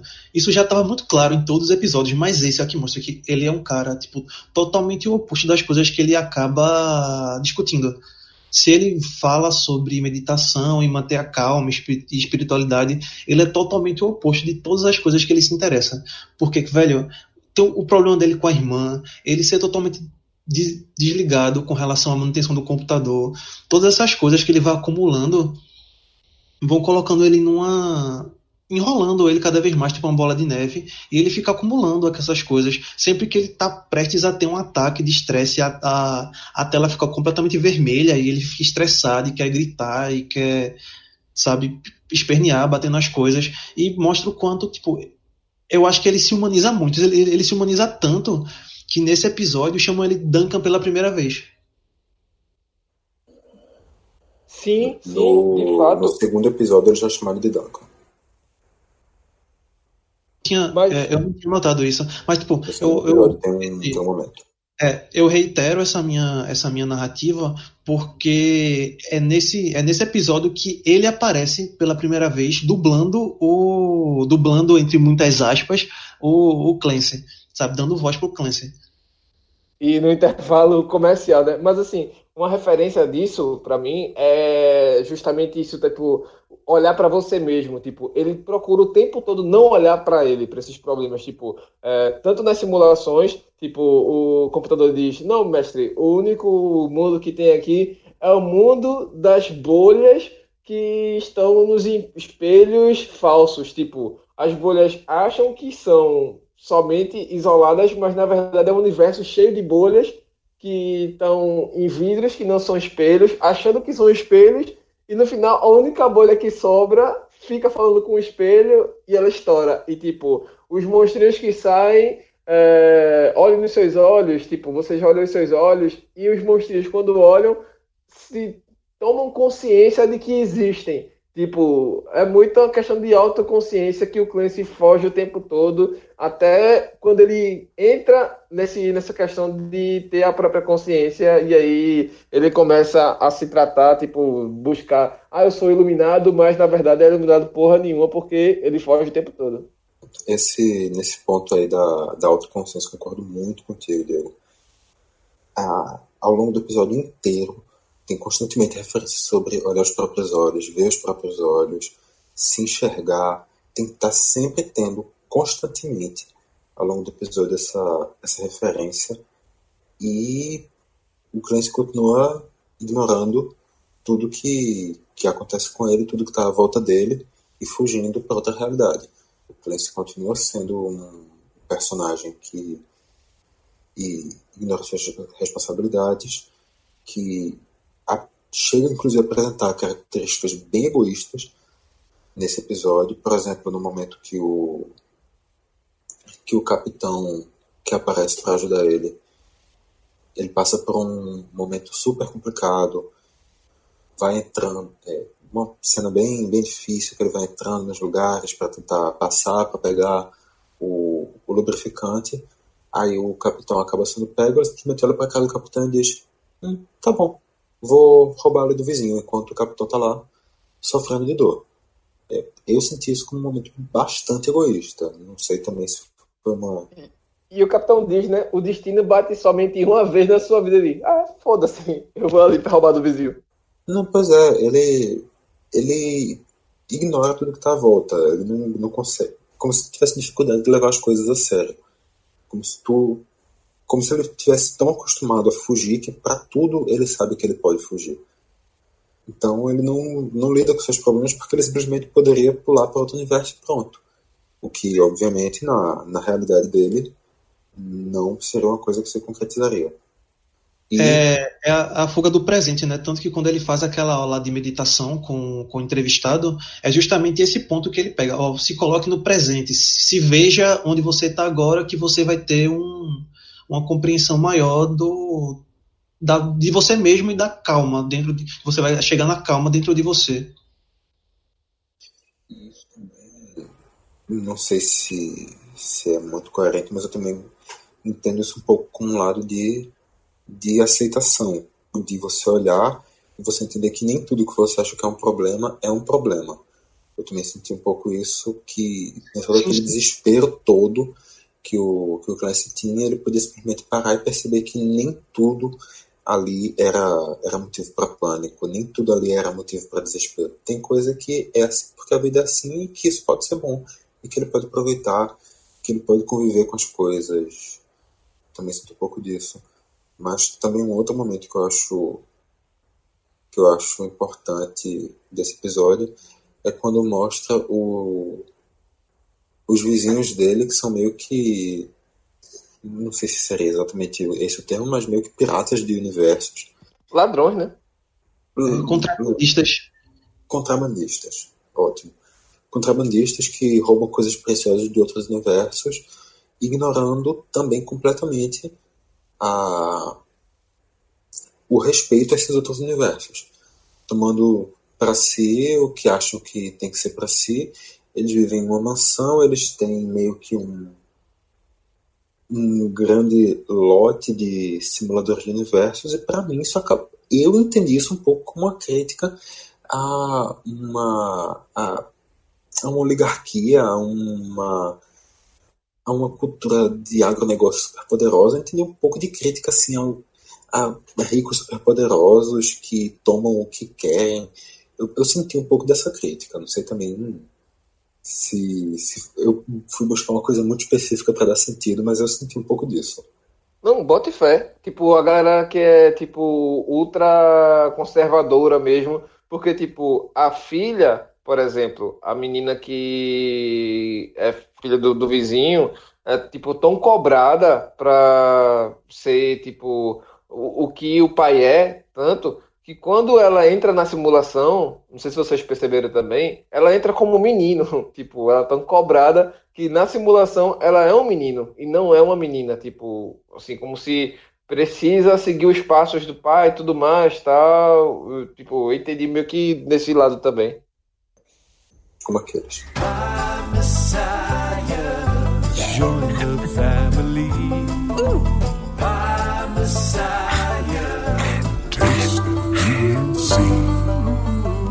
The pie is ready, master. E aí a gente chega no sétimo episódio, enfim, a morte. Ele tenta fugir o tempo todo da morte, mas Tanto que ele deixa ela dentro da bolsa, junto com outros muitos artefatos dele.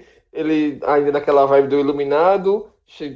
Não, tô muito papo cabeça, não, não sei o que, tô cabeção pra caralho, eu quero meditar. E aí o simulador, não, tem esse mundo aqui que não sei o que, muito massa. Esse outro mundo aqui, ele, não, muito chato, quero esse não, tal. Eu quero um cabeça, quero um cabeção, quero reflexão. Ah, tem essa bolha sem graça aí, sem nada. Ele, tá, ok, pode ser. Só que aí ele vai pra meditar, chega lá, ele, um escorreguinho aqui já ajuda. Só que quando ele vai pro escorrego, ele cai dentro da bolsa de artefatos para procurar uma mangueira para escorregar normal. E detalhe para mim é que dessa vez o avatar é ele mesmo, tipo, só que um formato de creme e tal, mas é o próprio e tipo, aí para mim já começa, não. Agora é o Clancy vivendo o Clancy, não vivendo um outro personagem, mas Uh, Vitor, o que tu entendeu, pelo menos tu captou desse, desse episódio da morte, eu depois falo alguns pontinhos também, mas o que tu captou desse episódio? questão de ele ser ele mesmo, eu entendi mais como ele tentando ser ele mesmo do que ele sendo ele mesmo. Tipo, como agora eu sou iluminado, agora eu tenho que ser eu. Agora eu vou ser eu. Uma coisa um pouco mais forçada do que real. Não, não como aquele sendo ele lidando com as situações, mas ele querendo acreditar que ele era ele que ele não precisava se esconder atrás de nada. O que pode realmente ter sido um caminho para começar isso, mas eu acho que aquele ato dele ser ele é muito mais um fingimento do que um, uma realidade. Mas, assim, um ponto que, que tu falou, e que também Danilo falou, é que ó, o tempo todo ele tá fugindo da morte. Eu não sei se a interpretação que eu tenho é de fugir da morte. Eu acho que ele, ele tá realmente ali sempre lidando com a morte, eu acho que é um trajeto muito mais de aprendizado da morte, ele aprendendo a lidar com a morte do que ele fugindo propriamente dita. Propriamente dito. Eu não sei se realmente eu consegui sentir uma trajetória de fuga. Foi muito mais uma trajetória de ela está constantemente próxima de mim. Eu tenho noção disso, eu não lido com ela, mas ela está próxima de mim aí realmente eu acho que é o ponto que ele começa a abrir a cabeça dele para entender hum, de uma maneira mais ampla o que envolve o, o conceito da morte e aí ele traz para para uma, uma aprofund, para um, um aprofundamento maior um tema que estava cercando ele. E aí, ao longo do, do episódio, a, a trajetória, eu, uma coisa que eu senti ao início é ele tratando primeiro a morte como um objeto cênico, bem engraçado, uma morte com uma, em cima de uma carriola vermelha, pisando constantemente em cocô, com bunda de rinoceronte, asa de morcego, um olho engraçado, que tem um, uma força gravitacional na qual fica rodando pizzas no meio de si, uma imagem completamente cômica e que depois ele começa a tratar de uma maneira um pouco mais séria a pedido da própria morte. Que eu acho que é a morte dizendo assim: olha, vamos aqui abrir essa porta para falar seriamente sobre mim e você se permitir entender de uma maneira mais profunda o que se passa ao seu redor. Foi um pouco do que eu senti dessa desse pedido da morte de ser tratada, de, ser retratada de outra maneira. Um outro momento também que, que eu achei marcante foi quando o Clancy é, entra numa sala cheia de espelhos que tem diversos ele, diversos Clancyzinhos, e que eles se mostram revoltados, se mostram irados, e que aí a morte diz que ele precisa aceitar aqueles eus dele. Então ele começa a fazer legalzinho para cada um dos eus. A cada legalzinho vai fazendo um barulhinho como se fosse um. Voltando àquela referência de jogo que vocês já fizeram, mas se fosse ele ganhando um pontinho nos jogos a cada, a cada coisa que ele escondia dentro de si, que ele perdoa, que ele aceita. E talvez essa autoconsciência da morte acabe se tornando uma autoconsciência dele mesmo. Um, assim, de aquilo que o ser humano é o único ser que tem consciência da morte, ao ponto dele tomar plena consciência da morte, ele se torna mais humano, talvez. Alguma coisa que talvez passe por esse lado. E também eu adorei particularmente, nenhuma reflexão, mas simplesmente adorei aquele momento final da morte. Com vamos jogar basquete, um beisebol, hum, que tal ping-pong? Só para acrescentar esse momento maravilhoso mesmo. É, eu queria pedir permissão de vocês para ligar a chave hermética e comentar esse episódio. Dali. Então, é, vamos começar. Por onde? É, o Clancy ele tá indo para esse planeta, acaba caindo dentro da própria bolsa sem querer. E dentro desse buraco ele vai parar, tipo, a bolsa dele é enorme por dentro e ele vai ter essa jornada dele. É, a, assim que ele tá, começa a procurar a mangueira para poder ligar o, o, o escorrego dele lá, ele dá de cara com um carinha que rouba a mangueira dele, certo? Foi uma pergunta não Macaquinho, né? Certo, certo. Aí tá, não é o macaquinho. Aquele que roubou é o louco do tarô. O ah, Arcano sim, sim, sim. Caralho, velho. É verdade. Que é o que. O Arcano Zero é a representação do movimento que dá início para a jornada de qualquer. De qualquer pessoa.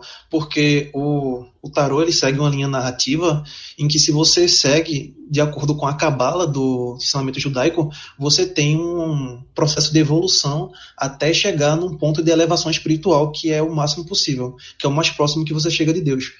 Então, todo esse episódio é uma jornada no tarô e na cabala, porque todo personagem que aparece é um personagem do tarô. A justiça, o diabo, o papa que fica batendo com a clava na cabeça dos outros, não sei se vocês repararam nisso, mas todos os personagens mostram uma linha narrativa que chega até essa tentativa de evolução. É, em particular, particularmente assim, o, o, o Diabo foi uma parada que eu ri bastante, porque ele atrapalha a jornada do, do Clancy o tempo todo, ali durante essa. que ele tá conversando com a morte, que é outro o arcano do tarô. É, o, o arcano do, do Diabo ele fala sobre essa tentativa, essa, essa na verdade, essa conquista do que você quer a partir de uma maneira egoísta e como ela traz consequências para você, que é basicamente tudo que o Clancy veio vivendo ali, certo? E tem também a caminhada do rio Arqueronte, né? Com o barqueiro e tudo mais. Também mitologia grega também. É, e tem outro ponto, enquanto ele está nessa, nessa jornada e sempre trazendo outros arcanos para complementar essa jornada dele, é, tem uma hora que ele está dentro do elevador e mostra os botões do elevador. Os botões são a, é a representação da Cabala. Total. Enquanto eu tava indo de Malkuth, que é o reino da o reino terreno mais baixo, e até Keter, que é o superior, o diabo chega e aperta em todos os botões aleatoriamente para atrapalhar a jornada do, do Clancy.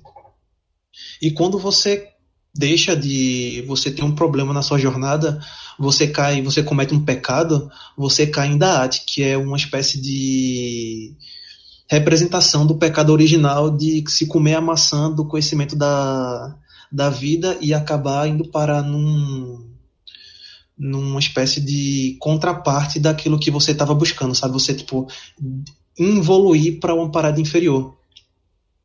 E é basicamente o que aconteceu com o Clancy, tipo, essa busca dele pelo pelo conhecimento a qualquer custo, pelo pela autorrealização a qualquer custo, acabou custando muito dele que a gente vê no, no último episódio.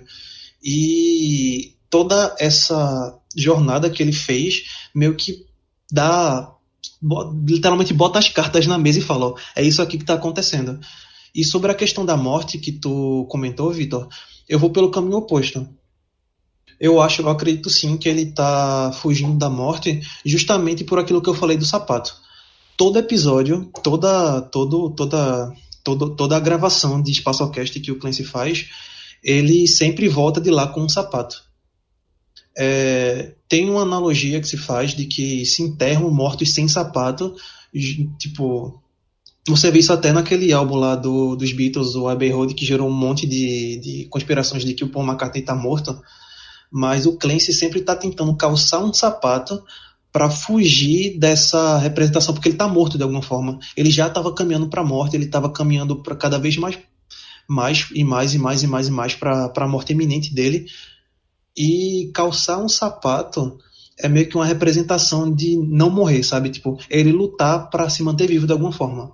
Caralho, por isso que, tipo, minha mãe sempre falou que você sonhar com caixa de sapato é muito mau agouro, porque você sonha, tipo, com caixão. Agora que eu tô fazendo essa relação. Puta que pariu.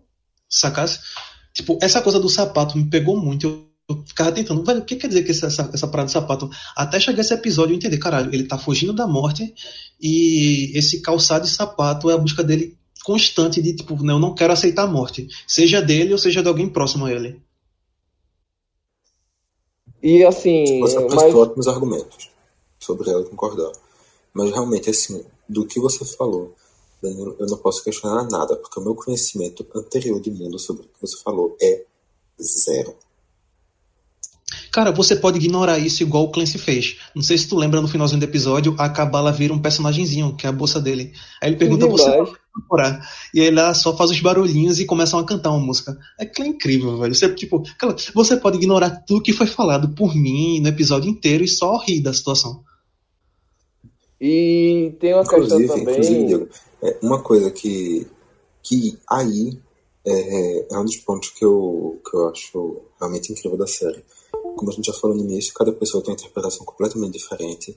E assim, mesmo sem entender essas referências, mesmo sem ter noção de um personagem de tarot sequer e sequer ter passado pela minha cabeça que poderia existir uma referência sobre isso, muitas das coisas que eu estava vendo ali eu entendia simplesmente como elementos postos de uma certa forma como um deadpan, que é o humor feito a partir de elementos humorísticos absurdos sendo tratados de maneira natural ou elementos completamente fora do, do contexto colocados para trazer algum alívio cômico, para trazer um pouco mais de, de confusão, para tentar fazer você ficar buscando algum sentido.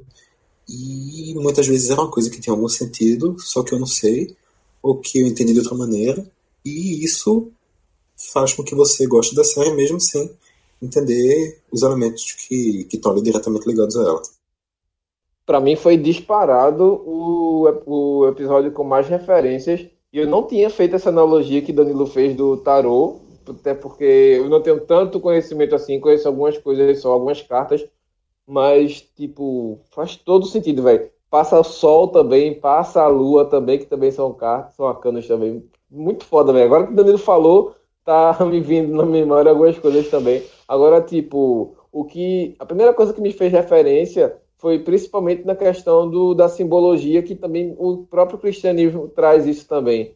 Tipo, é, o número 7 da perfeição para os judeus também é justamente o número 7 do episódio. Tipo, quando você alcança a perfeição. Tipo, o ser humano, por exemplo, porque a besta é 666. Porque ela tenta o tempo todo ser perfeito, ser 7, ser a perfeição, mas ela não consegue. Ela cai sempre no 6 que é o número da humanidade. Tipo, Deus fez a Terra, o, o ser humano foi no sexto dia. Tipo, o sexto, o, o número seis, digamos assim, seria o ser humano, e o sete, a perfeição. E aí, tipo, a própria consciência divina em si, você alcança através da morte, digamos assim, tipo, quando você entende esse processo da morte. Eu achei, só o que eu achei do caralho é, tipo, o quanto a morte trola também, né? Tipo, chega pra ele, diz, só se entregue, se deixe levar, e ele, desesperado, caindo, ele fez, não, tipo, porra, vou morrer aqui, caralho. Só que ela chega pra ele e diz, não, fique tranquilo, você não vai morrer agora não. Você vai morrer caindo de uma cadeira de, de rodinha. E, tipo, ele tá lá no mundo real, numa cadeira de rodinha. E aí, quando ele volta do simulador, ele volta puto, pistola e joga a cadeira lá pro capitão do bigode. Foda, velho. É o que tu Isso falou aí é do uma cadeira de escritório. Isso. É, o que tu falou aí do 7, eu acho bacana voltar lá pro episódio 2. Porque lembra que eu falei do Abraxas que tava com a letra menos, que mostra que tipo, ele tá incompleto de alguma forma? Sim, sim. O episódio 7 é quando você mostra realmente que ele não só tá incompleto ainda, como ele meio que caiu em- no, no pecado, caiu em Daate e não conseguiu essa iluminação que ele tava buscando. Foda. Are you a metaphor?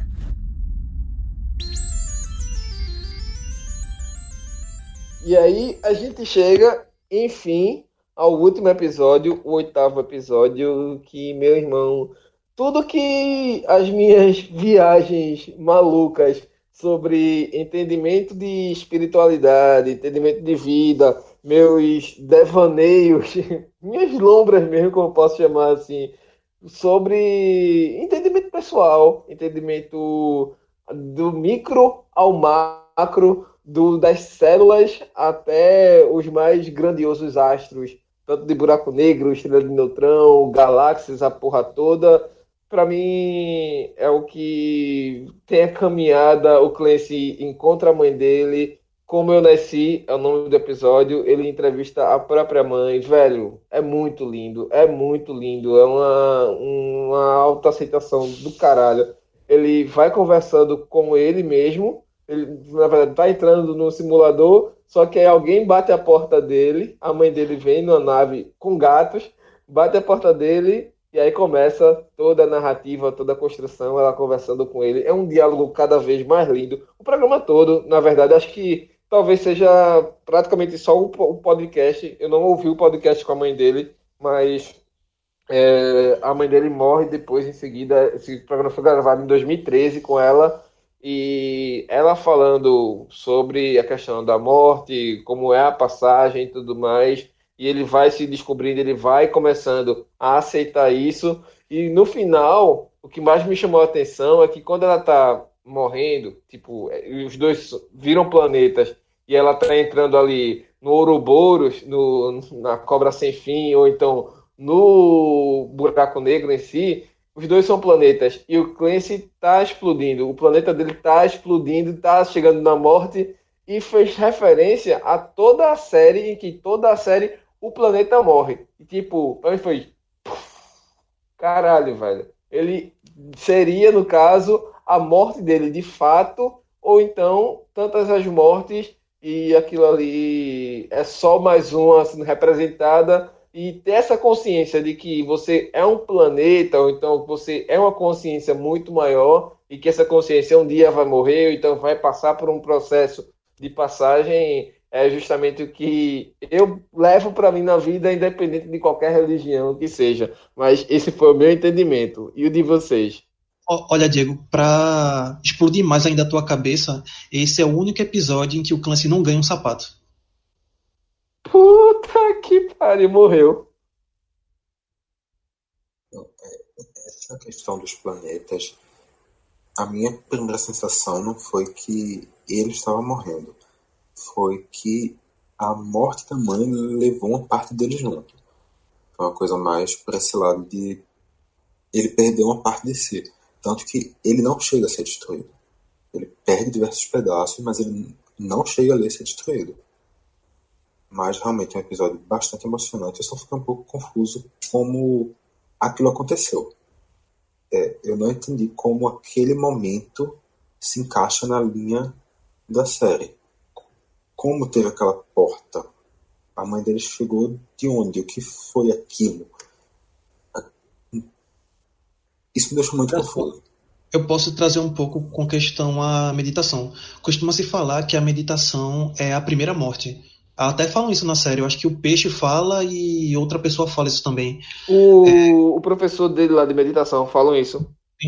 Quando você entra em transe, quando pessoas que praticam, né, você acredita que você está chegando num estado de quase morte de alguma forma, porque você está desligando o seu cérebro de uma maneira até as linhas alfas ou, ou teta ou abaixo disso.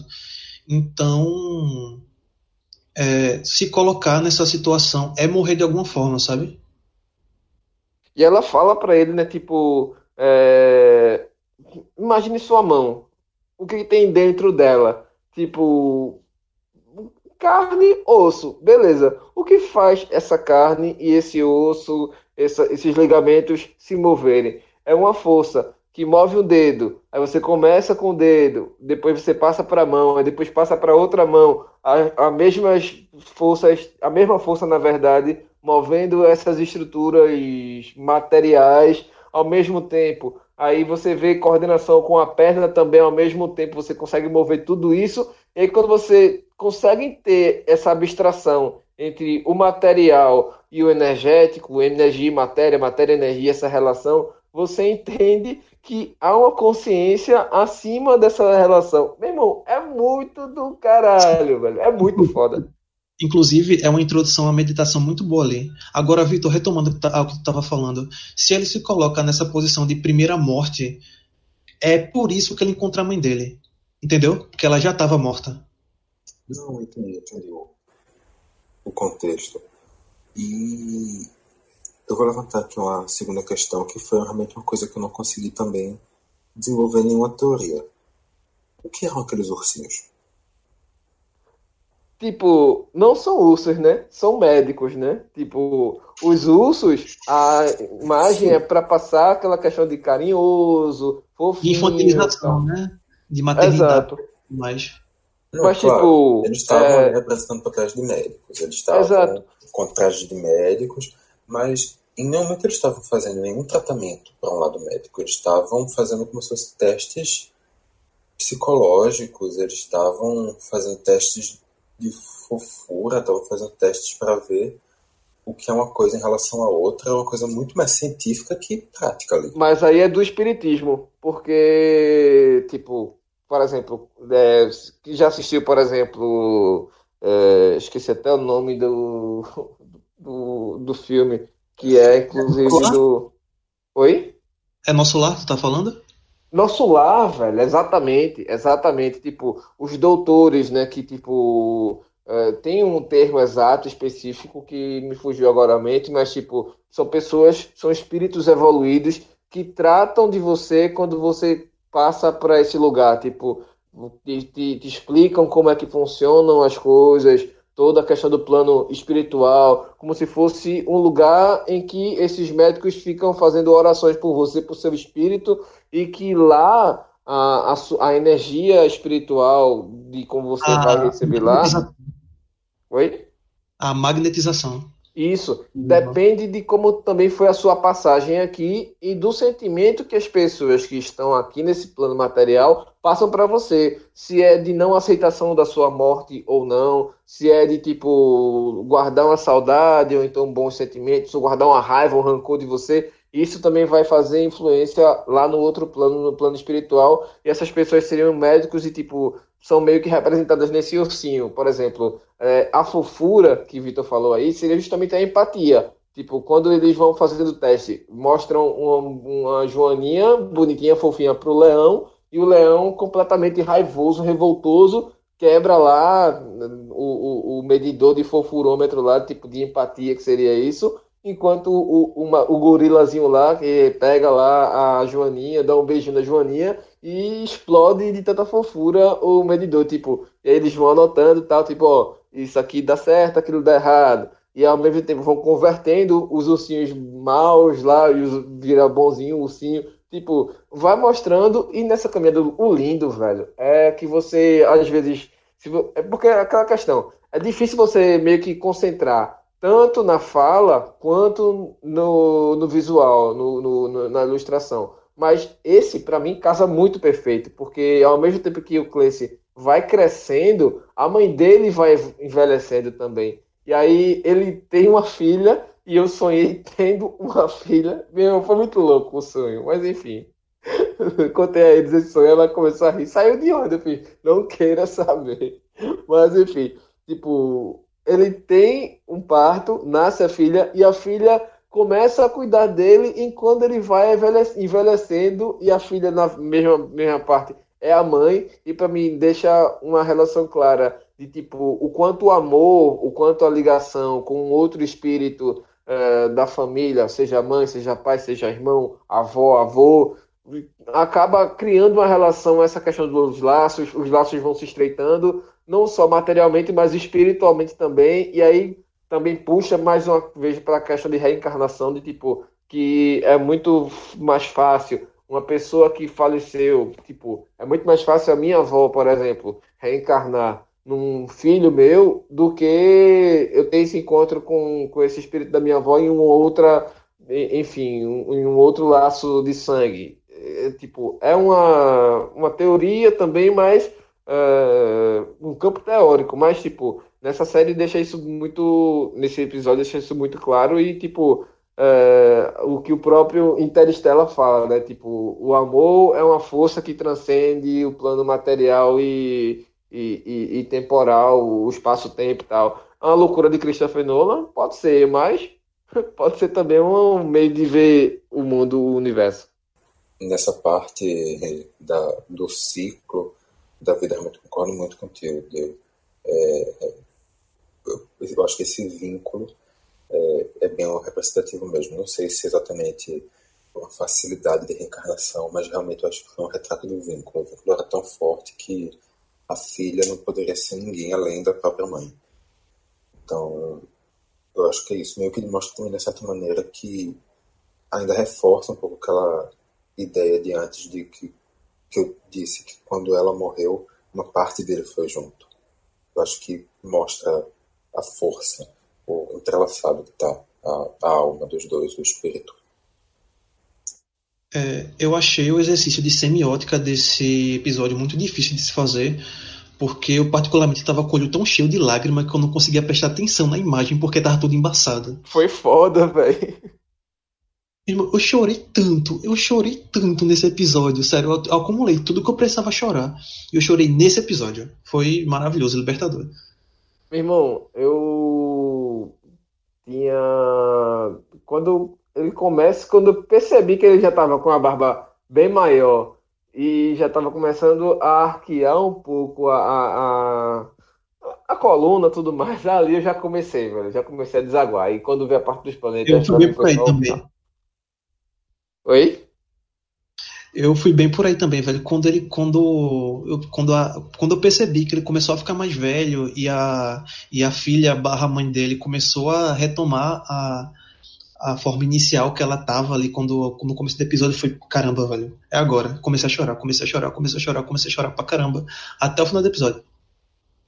E o, e o do caralho é tipo, quando ele morre em si, que aí ele entra no ônibus e pergunta se ele tá morto e tal. E ele, no ônibus, ele vê toda a galera que ele reuniu, tá ligado? Tipo, os outros personagens, as pessoas que passaram pelo caminho também com ele. E o detalhe. Quem, quem dirige é o Brucutu, tá ligado? Do primeiro exato, episódio. pô. E dentro no ônibus, depois, quem aparece é o cara das colheres. Tipo, o cara que mostra que com a música é mais fácil você ter essa passagem de evolução espiritual lá no episódio da cadeia, lá do, do, do, do quinto episódio no, da reencarnação e tudo mais.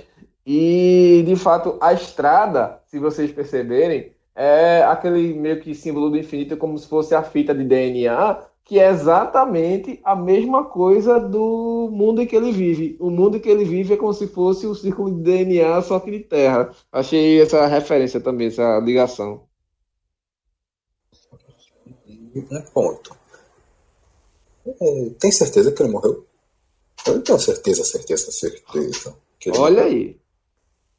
Eu, eu fiquei com muito essa dúvida no final, porque aquilo tanto pode significar uma morte, quanto pode significar uma transcendência, quanto pode significar que o universo, a partir do momento que ele entra na, no simulador, o universo passa a ser aquilo que está dentro, enquanto que está fora meio que entra em, em fugiu uma palavra para descrever. Da mesma forma, da mesma forma que quando você medita, o universo passa a ser o do subconsciente e o do consciente passa a não ser mais considerado como existente, sabe? Você meio que troca, a, você inverte os pontos e aquele universo subconsciente passa a ser o seu principal, que eu, como já falei, é tratado como uma espécie de segunda morte.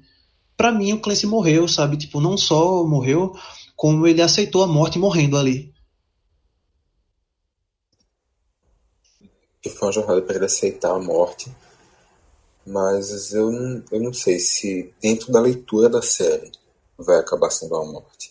Pode até ser uma morte a partir do, do, da- dos olhos da, daquele universo primário, mas eu não sei, eu acho que não, que não é uma morte. Eu acho que na leitura dele, na leitura do contexto da série, não vai ser uma morte. Aquela coisa, é, talvez seja uma morte pra ele ficar nesse plano espiritual em que ele costuma gravar os, os espaçocasts, sabe? Então meio que vai fazer uma viagem pela morte e tal. What do you do about that? You cry. You cry.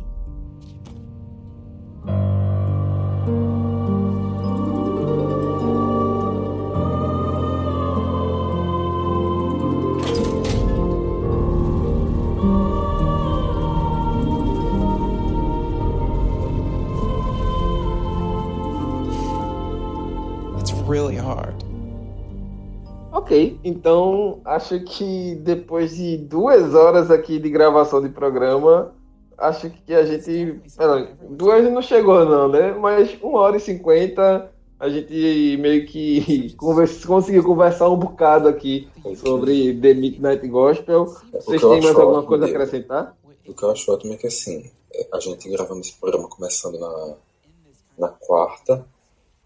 Na quarta foi o dia que a gente soltou o programa que a gente tinha começado a gravar na terça, que quando bateu ali uma hora e meia de gravação, eu disse que já era o maior, tudo menos corona que a gente tinha feito. Hum, não estava imaginando eu o que estava vindo pelo caminho, né?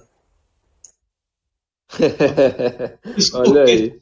isso porque são só três pessoas gravando. Se fosse mais gente do caixa pra gravar mais sobre as próprias impressões, meu amigo.